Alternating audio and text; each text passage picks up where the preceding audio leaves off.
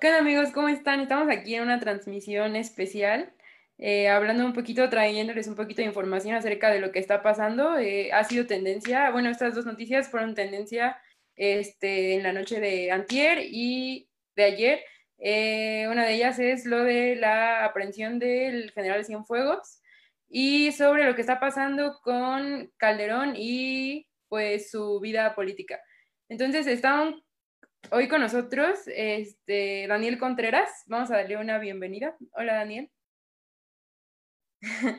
y Carlos Flores. Hola, Carlos. ¿Estás ahí? Disculpen ustedes, amigos, es que estaba compartiendo la transmisión, pero ya estoy aquí, pues mucho gusto de estar aquí acompañándolos a ustedes. Y que nos acompañen, ¿verdad? Pero no estoy. Ahí está, ya. Pues, ¿qué información nos tienen, amigos? ¿O ustedes qué, en qué se han empapado estos, estas últimas 24 horas acerca de lo que está pasando? Bueno, pues este, estás muteado, Daniel. Ya me di cuenta, Slim me está, me está censurando nuevamente.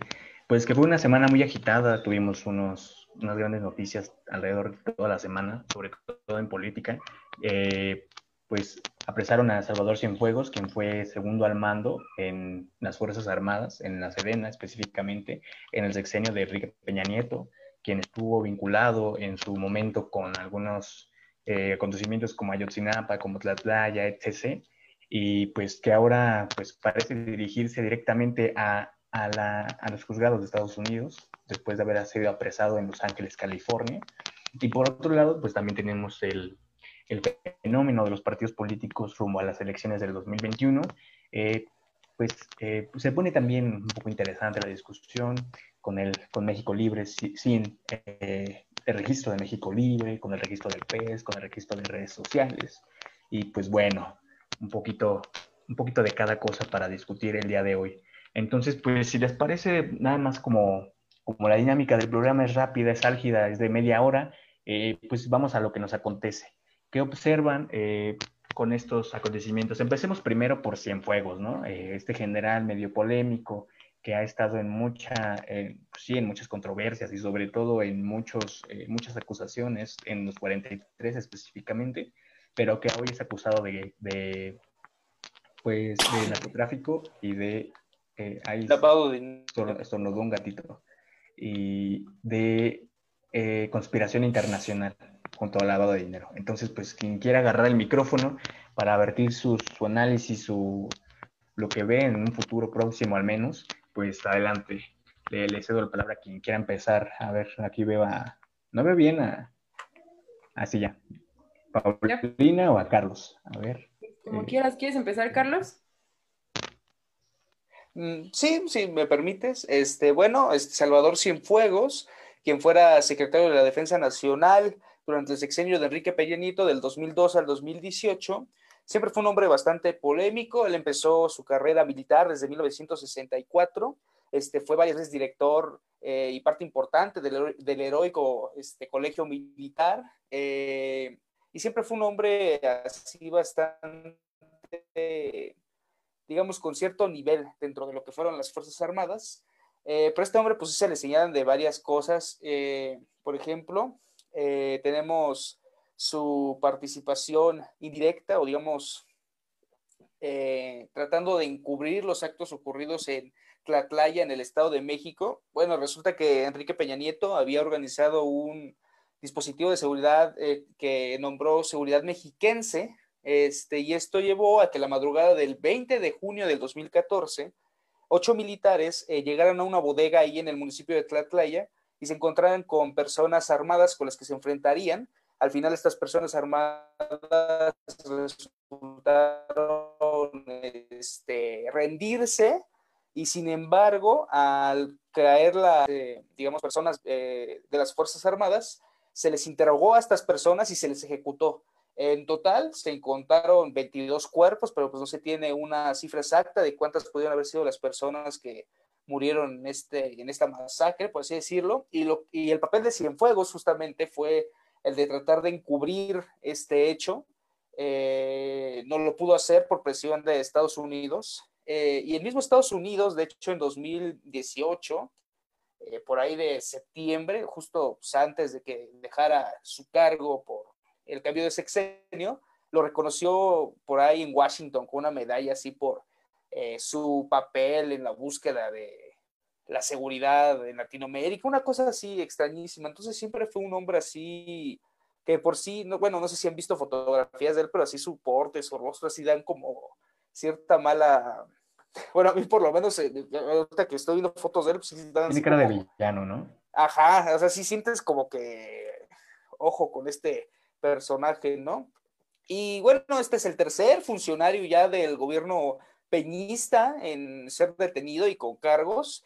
En este caso, él enfrentará cuatro cargos, tres de ellos relacionados con el crimen organizado, el narcotráfico, y uno con el lavado de dinero. Entonces sí, eh, digamos, uno pensaría que se le juzgaría por cosas que son más conocidas aquí, pero, pero, realmente, pues por lo menos las fiscalías de Estados Unidos lo tienen en la mira por otros temas que igual están bastante eh, álgidos y creo yo que esto nos pone a pensar en que si ya van tres este, altos, este, bueno, personas de suma importancia en el gobierno de Peña en caer, pues igual pronto vienen sorpresas, ¿no? Porque digo, creo que sí está bastante claro que, si, como bien dice el dicho, ¿no? Si el río suena es porque agua lleva, ¿no? Entonces, pues veamos qué sucede y pues hay que estar atentos el próximo martes, se llevará a cabo otra audiencia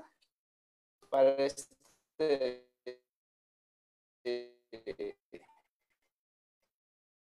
individuo y pues veamos qué sale. Y ya. Eh, gracias, Carlos. Eh, oigan, ¿me escuchan bien? Porque siento que a mí se me corta mucho la, imagen de Carlos. No sé si sea mi, no, yo creo que era como problema de Carlos. Ah, va, vale, vale. Va, va. Yo pensé que era mío. Este, bueno, pues entonces, Pau, a ver, deleítanos con tu, con tu visión de, de estos acontecimientos. Pues yo creo que desde el inicio de el gobierno actual, este, dejó muy claro que iba, o sea, que su tirada era hacia la corrupción, ¿no? Y pues la verdad a mí, o sea, hasta cierto punto me ha parecido congruente respecto a lo que se había planteado desde un inicio, porque, bueno, a mí lo que, o sea, lo que me parece que estamos aconteciendo son hechos históricos, ¿no? O sea, creo que por mucho tiempo los expresidentes y la milicia eran dos eh, cúpulas intocables, ¿no? O sea, nadie se metía con ellos, nadie se metía con el ejército. Y pues a mí me parece, o sea, creo que debemos estar conscientes de que es un hecho histórico lo que estamos presenciando, ¿no? Creo que, o sea, según yo, yo solamente tengo conocimiento de un ex militar, bueno, de un militar que también había sido juzgado, me parece que fue en el gobierno de Cedillo, este, creo que era Gutiérrez Rebolledo, y él, este, o sea, igual fue juzgado, ¿no? Por crímenes de corrupción, pero pues a mí, o sea, lo, que comentaba Carlos, ¿no? Que si ya van algunos funcionarios que caen en, del gobierno de Peña Nieto, pues es porque, pues todos esperamos, ¿no? O sea, se espera que, bueno, lo mínimo que se espera es que pues también caiga este Peña Nieto, ¿no? Yo creo que para estas alturas ya hasta se ha estado tardando un poco en caer, pero pues sí, la verdad sí me parece muy, pues emocionante esto, ¿no? Porque, pues como decía, es algo que pues nunca antes había pasado, o sea, nunca antes se metía con el, nadie se metía con el ejército, ¿no? Y algo que me parece interesante es que precisamente cuando, o sea, como comentaba Carlos, eh, Salva, este Cienfuegos ya tiene tiempo, o sea, ya tiene un historial en la milicia, ¿no? Pero yo siento que cuando empezó como a, tener un cargos un poco más importantes fue en el gobierno de Calderón, cuando se hizo, pues como dirigente de la división militar, y pues me parece muy curioso, ¿no? O sea, justamente un expresidente que, como sabemos, está muy ligado con, con el narcotráfico, pues resulta que, o sea, justamente cuando empieza a, tener un poco más de poder, este, fuegos es justamente en el sexenio que pues todos eh, sabemos que también tenía contactos con el narcotráfico, ¿no? Así es, así es. Siempre ha estado, ¿no? Esta visión del ejército como algo intocable, como algo pues casi superior, casi algo que se golpeaba con el Ejecutivo y de hecho, pues en términos reales, sí, incluso pues si te han tenido la oportunidad de leer a, González Casanova en la democracia en México, él, él la considera un, papel fundamental junto a la iglesia y los empresarios, pues en la democracia, ¿no? En esta lucha del poder, en, los, en, en, en el juego del poder real o, del, o de la realpolitik. Eh, no sé si haya comentarios en la publicación, la verdad no puedo verlos, pero bueno, entonces pues disculpen los compañeros si no, no los eh, respondemos, compañeros, eh, otra vez camaradas, Tovarish. Eh, al menos lo, que yo observo no es muy alejado a lo que dicen ustedes. Eh, yo veo mucho eh, el punto fundamental que es esta, esta nueva reorganización del poder dentro del ejército, porque si nos ponemos a preguntarnos bien, pues, ¿qué deja Cienfuegos tras, su captura y tal vez sobre su posible extradición, eso pues digamos el tiempo lo diga, es que deja espacios vacíos en el ejército, vacíos que alguien va a tener que ocupar, no sé si va a ser pues alguien cercano a él o alguien cercano más al presidente o a los ideales del presidente. Y pues creo que esa es la discusión fundamental que habría que estar analizando eh, los, estas próximas semanas. Y sin, lugar, y sin lugar a dudas lo que va a provocar dentro de la, de la oposición. Ya he leído algunas eh, columnas ¿no? que, que pues, argumentan esta, este, pues sí, este comentario o lo externan sobre pues, si realmente el Estado mexicano intervino, ¿no? si realmente tiene un papel fundamental el gobierno mexicano en esto, cuando incluso antes Manuel López Obrador dijo en la conferencia matutina que pues él no, no sabía o no estaba enterado tal cual, o él no, no pues tuvo un papel fundamental en eso. Lo que yo sí diría es que pues eso, o sea, solo lo externaría esta pregunta a quienes nos están escuchando, es si pues esto podría, podría pasar en, en algún otro gobierno o en un gobierno panista o tal vez con este mismo significado o simbolismo. Este, no, no sé si quisieran dar algún comentario extra sobre esto o podemos pasar ya con lo de los partidos políticos. Yo, eh, yo creo... un comentario. Ah, bueno.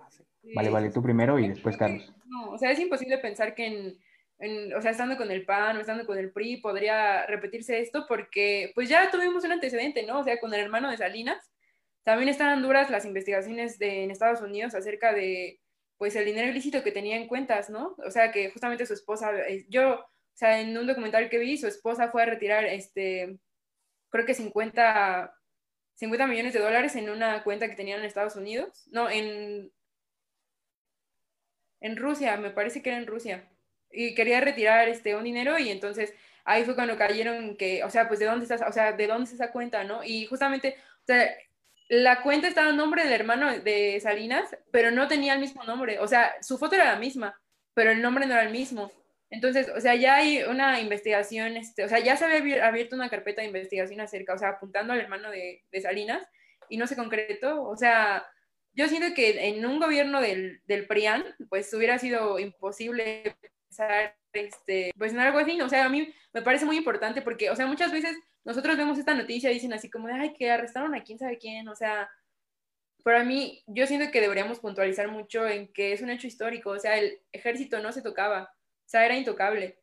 Y ahora pues lo estamos tocando, o sea, la actual presidencia lo está tocando, ¿no? Y yo siento que, bueno, respondiendo a lo que preguntabas anteriormente, de que si sabía, yo leí una nota que decía que el presidente, o sea, la, la, el Estado mexicano sabía desde hace dos semanas, pero pues no, o sea, decidió como no entrometerse. Yo siento que eso estaba benéfico para, pues para el Estado mexicano, ¿no? O sea, yo siento que es como, ah, pues sí, o sea, la DEA lo quiere investigar, pues adelante, ¿no? O sea, yo no voy a intervenir de ninguna manera, pero tampoco siento que esté haciendo aportaciones significativas a, pues al caso, simplemente lo está dejando en la, pues en la autoridad competente, ¿no? O sea, yo creo que en México no tenemos un, un organismo que se encargue de pues gestionar todas estas cuestiones ilícitas este, con el tráfico de drogas como lo es la DEA.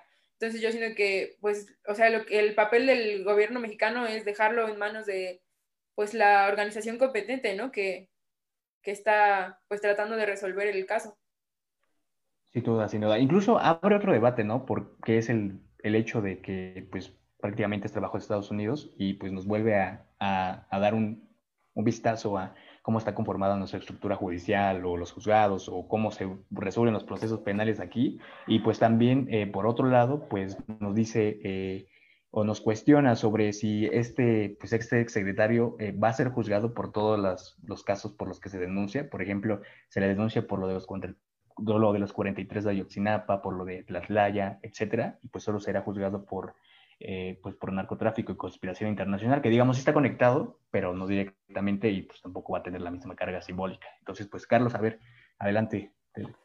Me parece que igual concuerdo, creo que para el gobierno mexicano este, sí le conviene mucho más que sea juzgado en Estados Unidos, porque creo que inclusive será juzgado este, en el mismo lugar que García Luna y el Chapo, entonces pues es muy posible que se exista o se ejerza una justicia sobre él mucho mayor. Tienes razón, no existe esa carga simbólica de que si lo ponen este, y lo juzgan por Ayotzinapa o Tlatlaya o así, pero realmente creo que a final de cuentas, digo, y, y tampoco sin, sin, decir que Estados Unidos es una gran nación y que todo ahí es correcto, no, ¿verdad? Pero, pero pues creo que a final de cuentas eh, la búsqueda de la justicia, pues ya, pues el medio por el que se llegue ya no es tan relevante, sino llegar ahí, ¿no? Y a final de cuentas, pues, ¿qué es lo que se espera o lo que se quisiera? Pues que esta persona terminara pues en la prisión, ¿no? O, sin poder salir ya a ver la luz del día nunca más. Que bueno, también hay que recalcar que es una persona de bastante ya edad, entonces pues yo creo que sí, ya es un hecho que de esta no, no va a salir, ¿no? Eh, y aparte, no creo que, bueno, como bien mencionas, el, que, que el sistema mexicano esté lo suficientemente bien estructurado para que aquí se pudieran llevar esos juicios. Entonces creo que eso de extraditarlo no es una, opción bastante, mm, ¿cómo decirlo? Eh, viable. Viable, exactamente.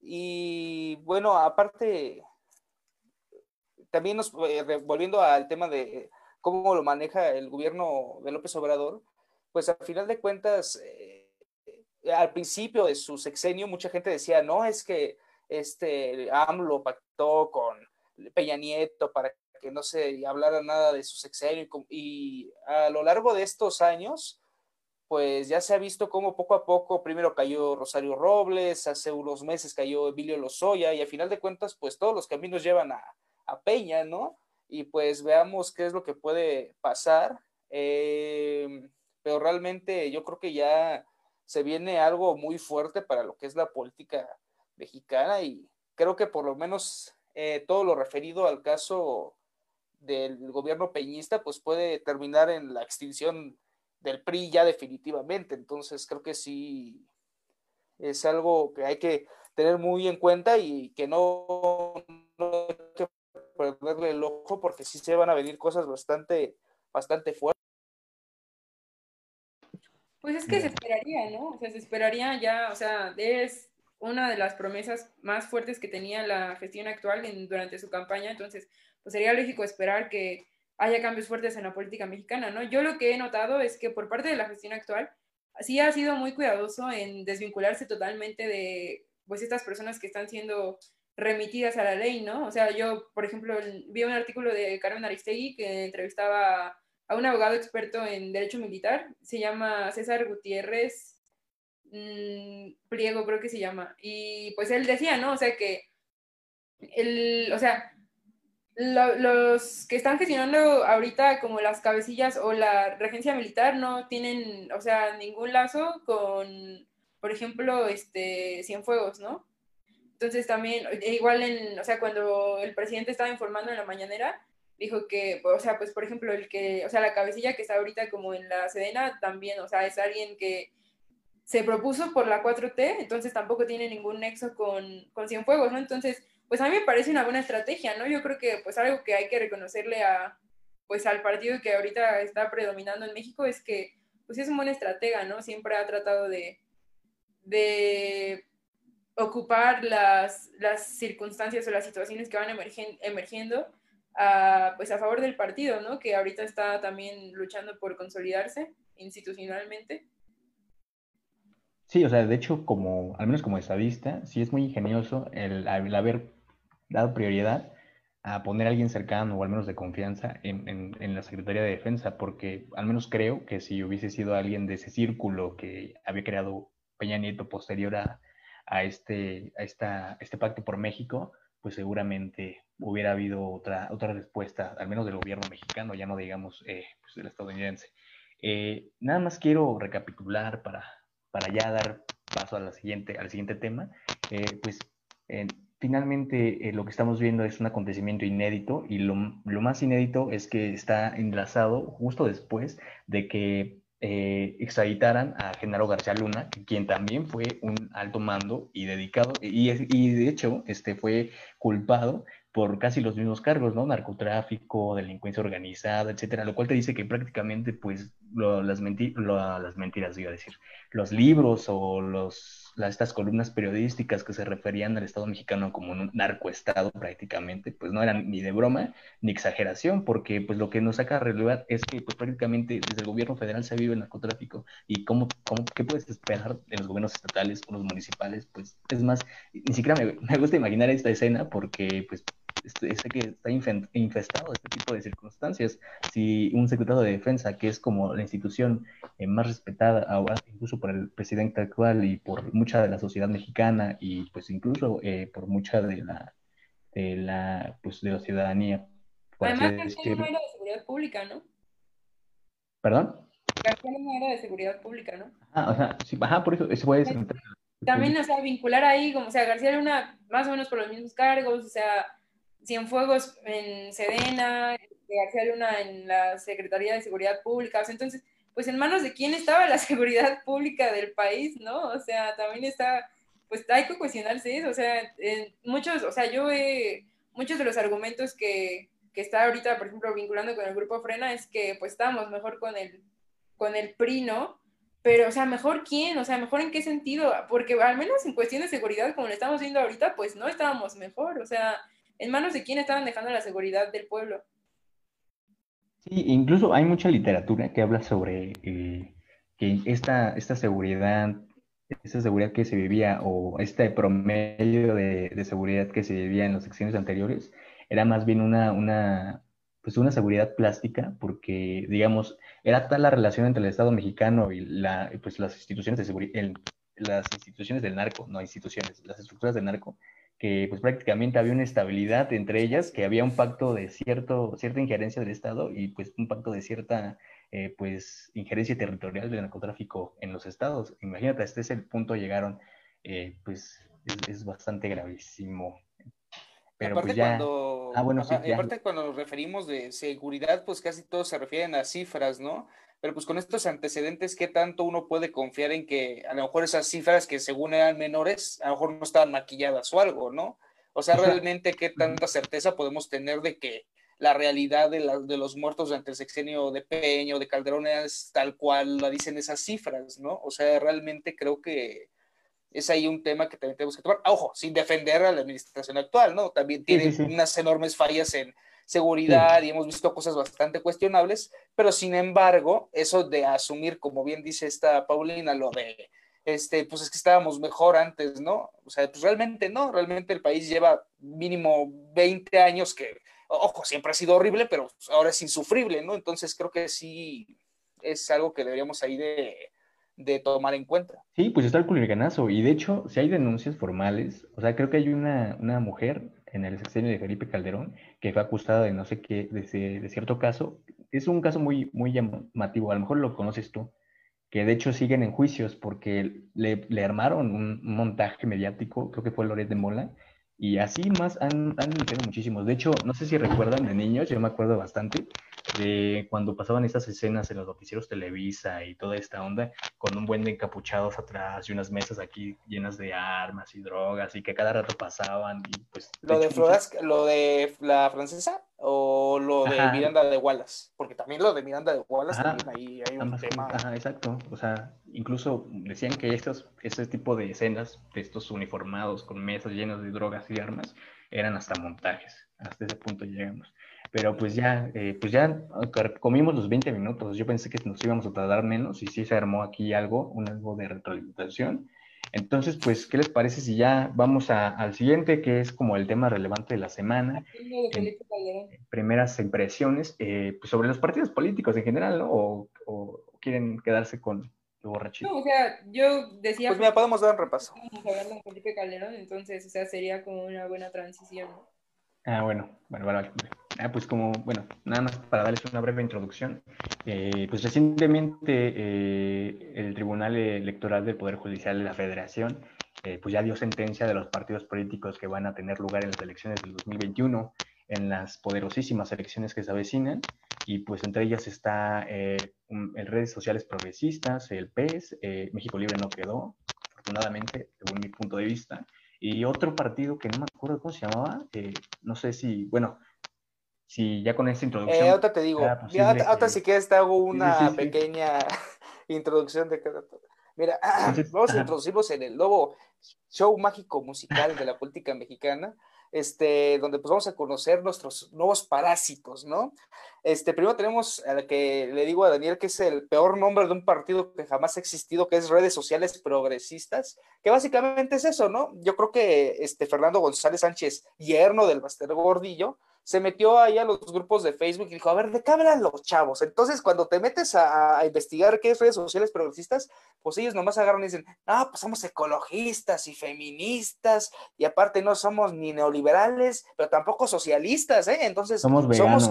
creo que somos capitalistas progresistas. Ah, chinga, ¿qué es eso? ¿No? Entonces, es una cosa ahí bastante extraña que yo no creo que escale a nada y que pues va a pasar lo que con muchos partidos, que va a durar un sexenio y va a morir. Entonces, este, realmente eh, no me parece mucho de qué preocuparse. Lo que sí, bueno, ahora sigo con otros partidos, lo que sí es que hay que se van a aliar estos partidos, que creo que la mayoría van a buscar aliarse pues, con Morena, pues porque es de donde más hay que chupar, ¿no? Entonces, luego tenemos el partido Fuerza Social por México, que como les encanta a la gente de que ese partido es usar la palabra social, ¿verdad? Como que dicen, es que eh, suena bien bonito, pero realmente de social pues no tiene nada. Esto lo hizo un fulano que en su casa lo conocen, que se llama Gerardo Islas, que está ligado por ahí con un senador Pedro Aces, que creo que estaba viendo por ahí que tiene algunos casos ahí de corrupción o cosas así medio escabrosas. Este senador es de Morena y está ahí con una cosa que se llama la Confederación Autónoma de, Autónoma de Trabajadores y Empleados de México. Y pues básicamente no tiene mucha información, más que pues se ve que va a ser un partido que va a ser muy allegado a el proyecto de la llamada 4T y pues realmente hay que ponerle un ojo, pues porque, como insisto, lo que van a buscar es hacer chupar, yo creo que legisladores o algo así, de gente que pues nada más va brincando de partidos. O sea, nuevo verde. Nuevo verde. Hace cuenta, o sea, realmente sí es un nuevo partido verde porque no, no tiene ninguna carga ideológica, ni siquiera dentro de El nuevo Alianza 2.0, ¿no? Hace cuenta, o sea, realmente, y es que es así, lamentablemente, creo que actualmente los únicos partidos, ya ni siquiera el PRI, los únicos partidos que tienen por lo menos una cierta carga ideológica por encima, pues son el PAN y Morena, ¿no? Entonces, fuera de eso, pues todos los demás partidos nada más andan viendo a ver a qué hora se pegan y qué les conviene. Pues ya vimos que el PRI, este, en, este, en esta legislatura, pues de repente se pega con Morena y de repente se pega con el PAN, ¿no? Entonces, pues sí, está, van a ser más o menos lo mismo. Y luego de eso tenemos la resurrección. Ah, y por cierto, perdón, una, una, quiero, que, quiero que busquen, si pueden, el logo de Fuerza Social por México y me digan si no parece que lo hice yo en tres segundos en Paint. O sea, está espantoso, se los juro. No, no, no, es horrible. La cosa más espantosa que he visto en mi vida parece que lo hicieron con un tagram. O sea, una cosa así eh, horrible.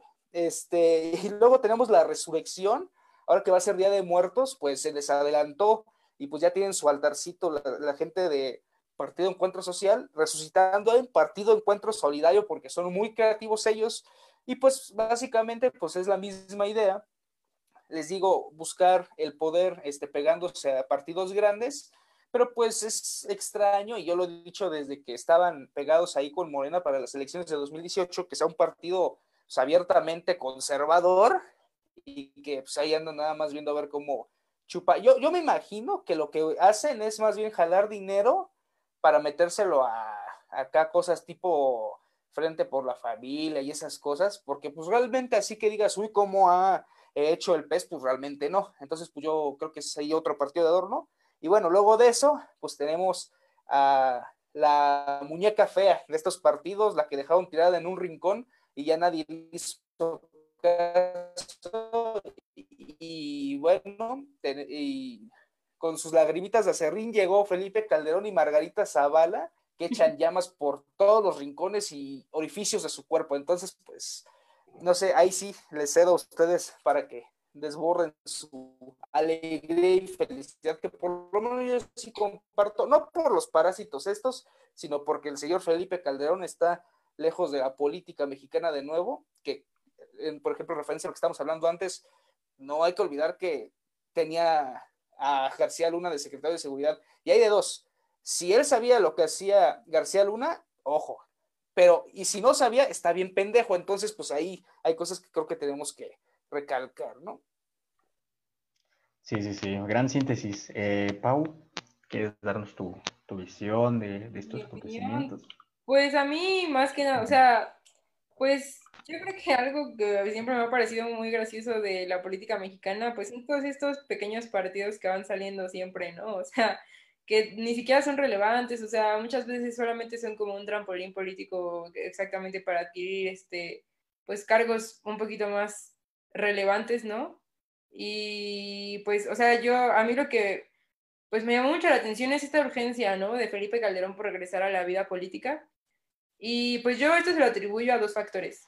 El primero es que, mm, pues, o sea, evidentemente el PAN está, pues, muy a la baja, ¿no? Formando, bueno, o sea, contribuyendo como un contrapeso a la gestión actual, pues no ha, no ha tenido como gran relevancia, ¿no? O sea, la verdad ha sido, bueno, es un partido que, pues ahorita al menos para mí no, pues no ha hecho nada relevante, nada significante, no tiene ningún candidato que esté representando como una oposición realmente, pues, no sé, notable, ¿no?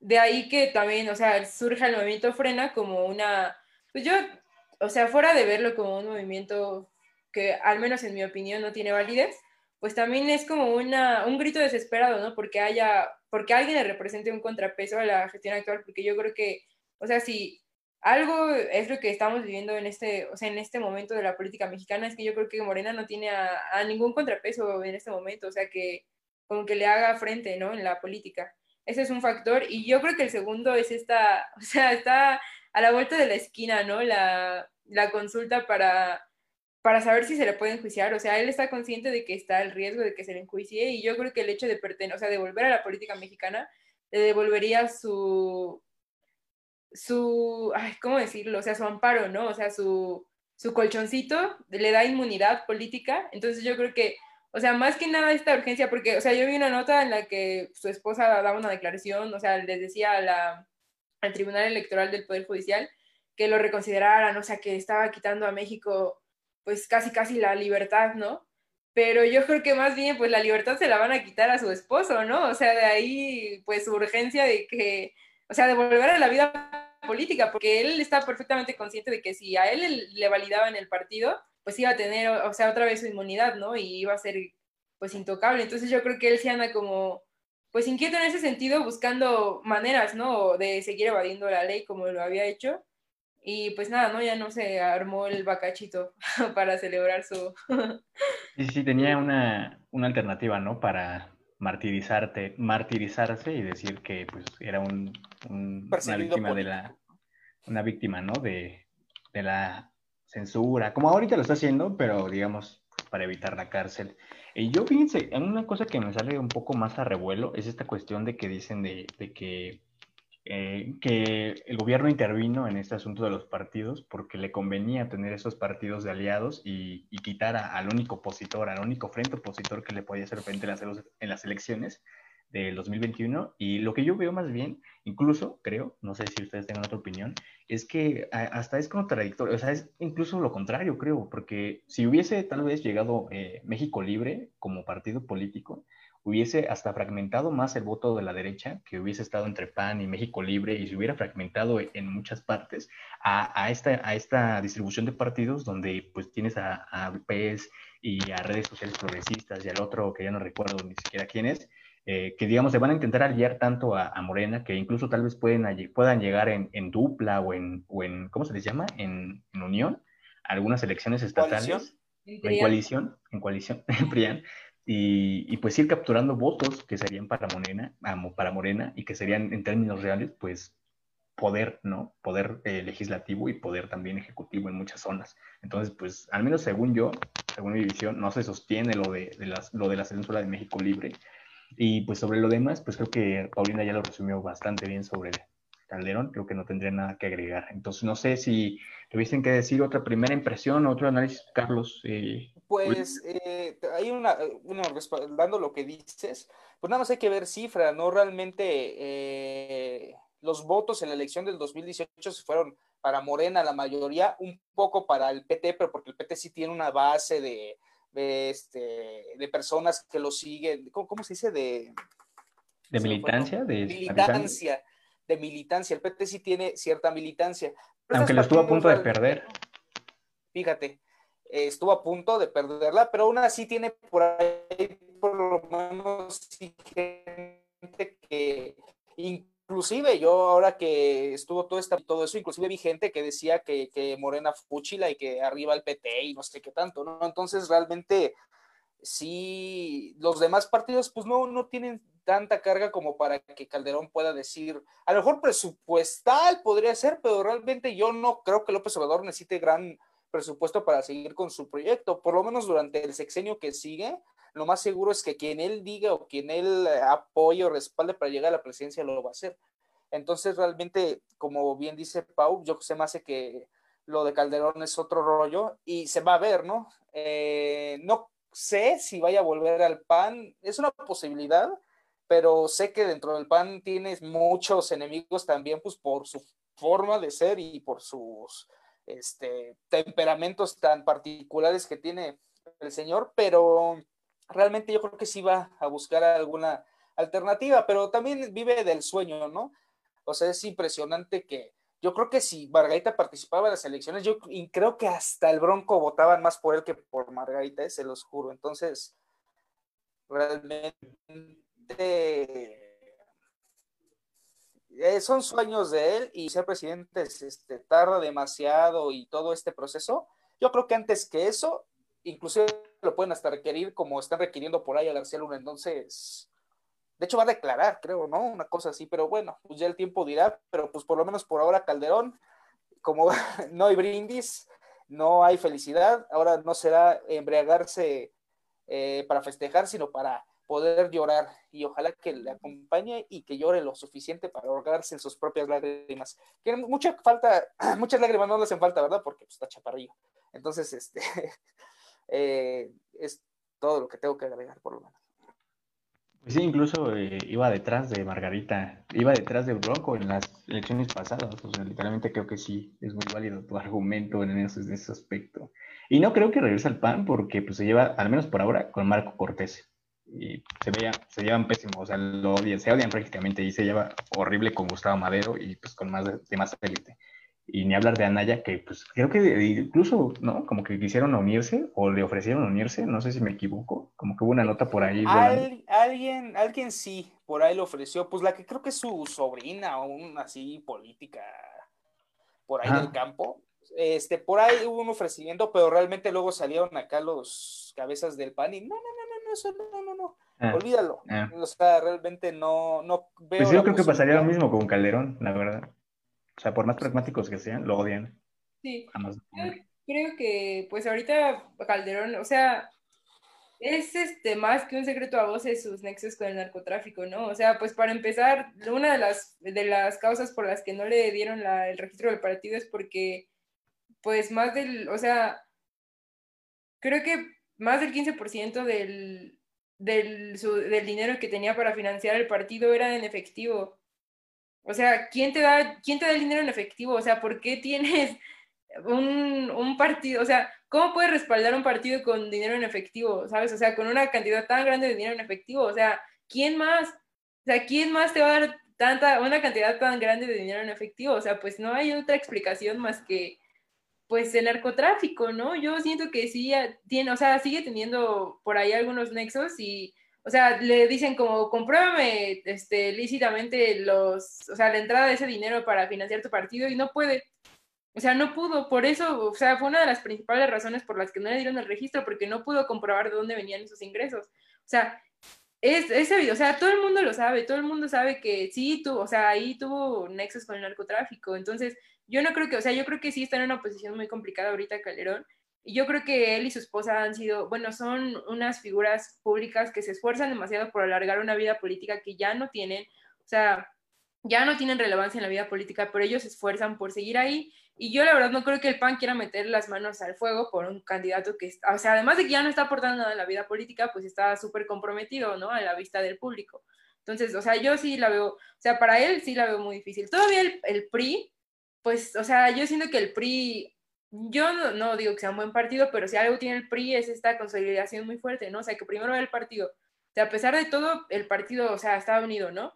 Entonces, yo podría pensar que tal vez, en, o sea, en ese aspecto, sí, un poquito, están un poco más respaldados los, o sea, que no estoy diciendo que no se vaya a hacer el juicio, ¿no? O sea, es algo que, pues aún está, está por verse, ¿no? Pero yo creo que al menos ellos tendrían un poquito más de posibilidad de estar un poco más salvaguardados que Calderón, porque el PRI podría, o sea, podría ver por la imagen del partido, ¿no? O sea, un poco, o sea, no tanto como pues salvaguardando la integridad de los candidatos, pero yo creo que algo que le ha importado mucho al PRI es mantener esa imagen y yo no creo que sea, o sea, que vayan a dejar que se deslegitime tan fácil, ¿no? O sea, que lo hemos estado viendo con los Oya, ¿no?